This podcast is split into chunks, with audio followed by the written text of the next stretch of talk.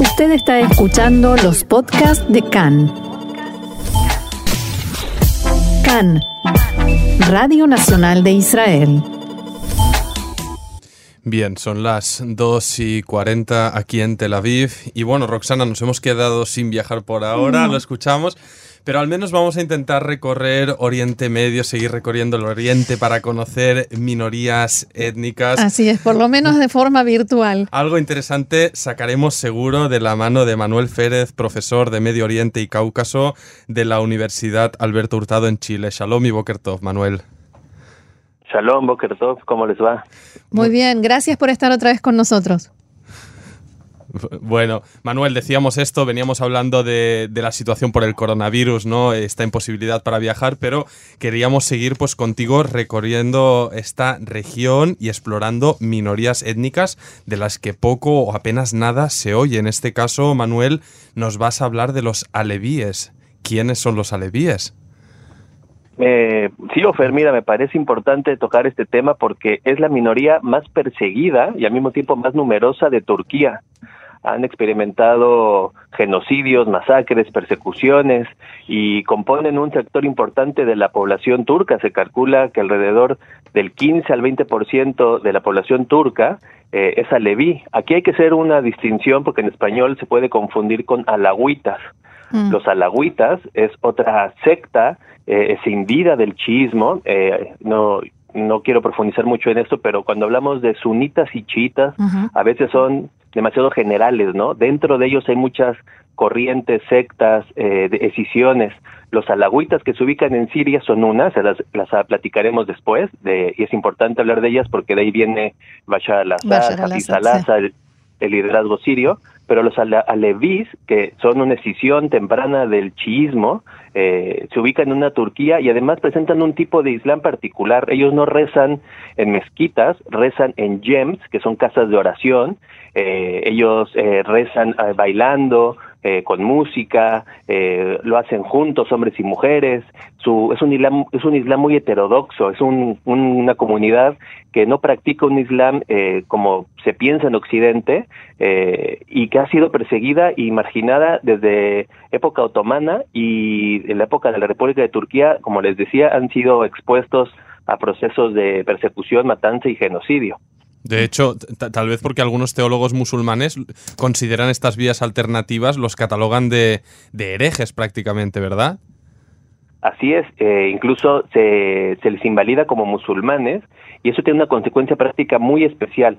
Eh, para el elemento religioso, en Turquía piensen que el ministerio más importante se llama Villanet, es el ministerio del religioso, se tiene más presupuesto, pero los YEM, las casas de oración alevíes, no reciben presupuesto eh, del gobierno. Eso lo intentó cambiar Erdogan en el 2015 y, y, además de eso, eh, para la gente, como tú dices, Sofer, son musulmanes raros, musulmanes que no no son no, no, rezan las cinco veces al día, eh, son muy muy muy folclóricos. Incluso si un día viajan a Turquía y van a las partes no no urbanas de Turquía, la parte rural de Turquía, van a encontrar que ese folclore es parte del alevismo. Eh, y además, la figura de Ali es un objeto de veneración, que eso es una herejía en el Islam. O sea, los alevíes eh, idolatran a Ali, tienen eh, retratos de ellos en los yem, que son casas, casa de oración, significa.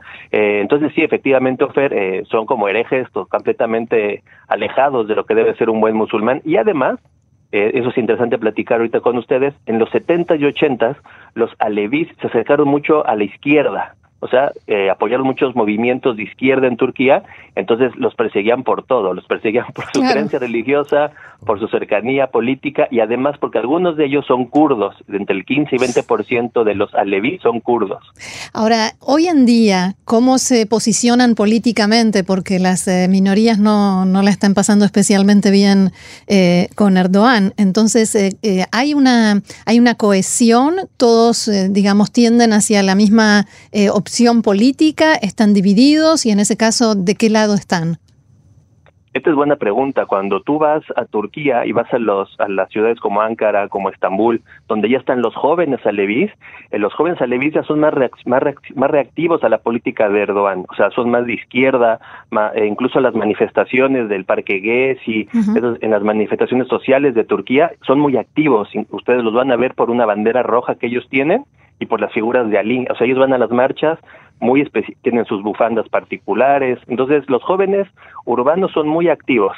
Los, la gente mayor, la gente de los pueblitos, sigue siendo muy conservadora y ha encontrado Erdogan en ellos un, un aliado de, de, votos, ¿no? Incluso, como les decía, en el 2015 él prometió oficializar a los alevis, cuidar los gems, dejar la persecución, pero como muchas cosas que prometió Erdogan en los últimos tres años se ha echado para atrás y otra vez hay una persecución eh, contra los alevis bastante fuerte.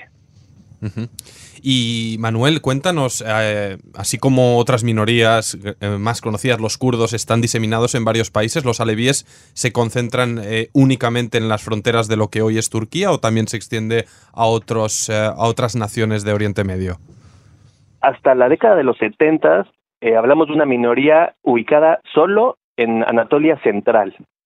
Poco a poco, eh, con estas persecuciones, y como les digo, o sea, hay desde genocidios en los 20, 30, 40, 60, o sea, ahí tengo una lista de 5 o 6 eh, genocidios, empezaron a, a sumarse a la migración turca que se iba a Alemania. Entonces, hoy si ustedes van a Alemania, principalmente, ahí también en Francia y un poquito en Inglaterra, eh, y van a las partes turcas de las ciudades, eh, lo, cualquiera que haya ido a Alemania lo, puede ver, y si rasca un poquito va a encontrar que hay partes eh, de la misma población que llamamos turca, que son alevis, y esto es importante porque la visibilidad, o sea, el que hoy estemos hablando en un programa para Israel en español de los alevis, Hmm. Se lo debemos a la exposición que esta diáspora leví ha hecho, ha empezado a publicar sobre ellos en alemán, en inglés, se ha traducido. No ha llegado muchos libros al español, esa es la verdad, eh, pero e, es, importante. Eh, las diásporas como la Leví en los últimos 20 años ha generado una diáspora que tiene impacto académico, eh, cultural, y a través de ellos son los que hablamos de ellos, y no serían una minoría más, de otras que podremos hablar después, eh, muy invisibilizada, ¿no? Justamente quería preguntarte sobre si hay alguna figura en particular, ya sea política, académica, cultural, que, eh, que se identifique así notoriamente con los alevis. Fíjate que estuve buscando eso y la comida, porque pensé que iban a buscar. No encontré Esa era mi siguiente pregunta. de la comida. Sí, sabía. Yo siempre pregunto por la comida. no encontré una diferenciación, digamos, con la turca, ¿no? La comida, mm. la comida tradicional turca, y no hay mucha diferencia. En términos de algún famoso aleví, fíjate que este es interesante, porque para para exhibirse como aleví en Turquía pierdes mucho, ¿me explico? lo mm. que hacen ellos, eh, esto históricamente, no es últimamente, ellos eh, aplican a una pues no quiero decir ley, una práctica que es cuando eh, las minorías corren, musulmanas corren peligro, ellos ocultan, es un proceso de ocultamiento, entonces mienten que son alevis y pasan como musulmanes unas, entonces un poco el, efecto de los marranos judíos, ¿no? De los cristos, de los eh, judíos conversos al, al al cristianismo en, la, en España, ¿no? Entonces, te puedo decir de un personaje que es Alevi, de origen kurdo, que es un líder político que se llama Kemal Kilicdaroglu, mm. que es eh, parte del, del partido de la derecha, es partido kemalista. Ahora, los alevíes apoyaron mucho a Kemal Atatürk pensando que él iba a formar una Turquía completamente secular. Y ni así, ni en el periodo kemalista secular, se dejó de perseguir a los alevíes. En ese momento se les perseguía por kurdos y por de, gente de izquierda, ¿me explico? Entonces, eh, es difícil hablar, como la vez pasada hablamos de circasianos, que sí encontramos personajes, es difícil encontrar eh, alevíes famosos, porque aunque lo sean, no se presentan como tales, o sea, es, es difícil tu pregunta. Están diluidos en cierta manera, Manuel. Simulados. justamente estaba revisando el dato, ¿no? De esos aproximadamente 15 millones, cerca del 20% de la población, similar a lo que es la minoría árabe en Israel, un 20% aproximadamente. Y quería preguntarte sobre eso, la representación que tienen pues en el mainstream cultural, mediático, ¿no? Si, si es algo que está normalizada su, su visibilidad en Turquía. Esta pregunta la podemos abordar desde lo comparativo, ¿no? Y es bueno abordarlo, como tú lo dices, por la representatividad del grupo. Mientras lo árabe israelí sí está muy visibilizado, tiene espacios culturales, políticos, etcétera, que ustedes conocen mejor que yo. El caso de los alevíes, ellos han logrado hacer partidos políticos, por todo en los noventas, pero en Turquía la historia de, la, de los partidos políticos de izquierda siempre ha sido muy, muy marginal, se les persigue y se desaparecen, se difumina, ¿no?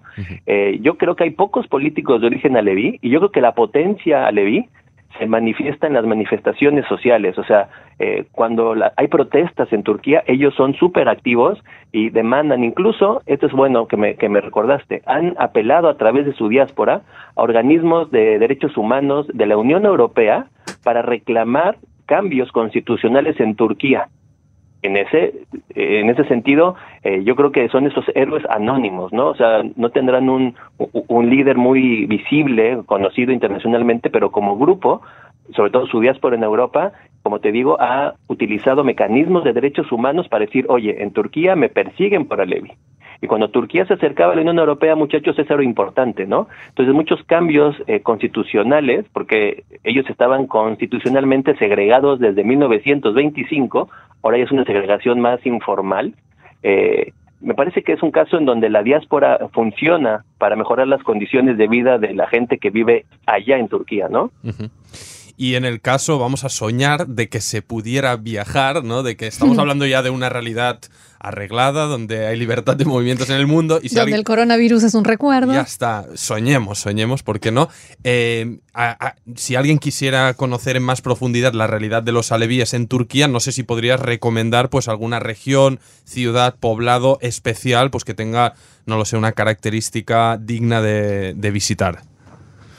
Mira, la ciudad de, de Chivas, eh, la parte, cuando tú viajas de Turquía, te alejas de, de Ankara a la derecha, tú viajas hacia el este, y ese es un viaje que yo recomiendo muchísimo. La, muchas veces la gente se contenta con la zona mediterránea de Turquía, Estambul y Baja, ¿no? Eh, Burs, etcétera. Pero cuando ustedes viajen a Turquía, hagan un esfuerzo de ir al este, porque en el este van a encontrar una diversidad étnica y religiosa increíble. Van a encontrar al mundo kurdo, van a encontrar el mundo aleví, van a encontrar a los armenios, a los georgianos, o sea, cambia el panorama, ¿no? Yo, yo sí siento que un viaje a Turquía que no vaya hacia el este de Turquía eh, es un viaje incompleto, ¿no? Porque, como te digo, eh, la, ciudad de, de Merdin, eh, Urfa, o sea, todo el este está lleno de alevismo y el, y el sur también, o sea, pero tristemente no es una zona donde muchos turistas vayan, como que el gobierno de Turquía ha creado una, una industria de viaje en la cual te presenta una ciudad como Estambul que es espectacular, claro. Eh,